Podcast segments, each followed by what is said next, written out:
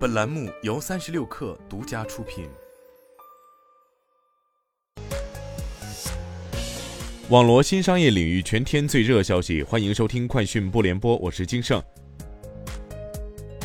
据浙江中国小商品城集团股份有限公司消息，义乌国际商贸城四区的易特网络科技有限公司近日通过易支付收到了来自沙特阿拉伯客户的跨境人民币贷款，这标志着小商品城旗下的第三方支付公司推出的首单跨境人民币支付业务成功落地。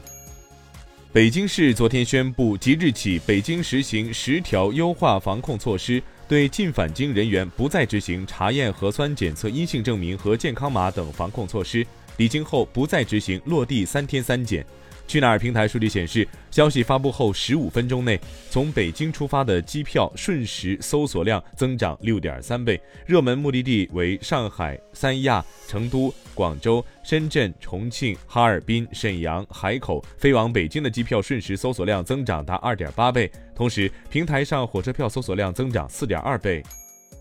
三十六氪获悉，淘宝直播今天公布新一轮产业带扶持计划，在全国重点产业带培育十万个直播账号、二十万新主播、一千个百万直播间。该计划将率先在深圳、泉州、湖州、嘉兴、绍兴等产业带落地。此次计划中，淘宝直播将对产业带主播机构进行流量奖励，单账号单月最高可获得三百万流量，整体产业带账号将获得百亿流量支持。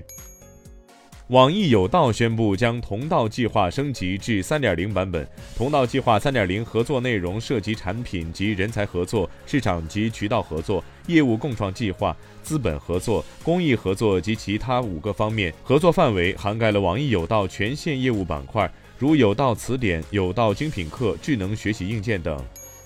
阿里巴巴 eWTP 与泰国共建的首个数字自贸区正式开始试运营。据介绍，这是自2018年 eWTP 与泰国签订合作备忘录以来的标志性进展，这也是泰国第一个通过数字化方式建立的自贸区。当地时间周三，大众汽车品牌负责人托马斯·舍费尔表示，公司将于2025年初向德国总部所在城市沃尔夫斯堡工厂投资4.6亿欧元，其中大部分资金将用于生产紧凑型电动汽车 ID.3。据报道，据两位知情人士透露，埃隆·马斯克已经雇佣了两名亲属在 Twitter 位于旧金山的总部工厂。他的两位堂兄弟詹姆斯·马斯克和安德鲁·马斯克现在已经成为了 Twitter 的全职员工。这两人都是这位亿万富翁叔叔的儿子。以上就是今天的全部内容，咱们下周见。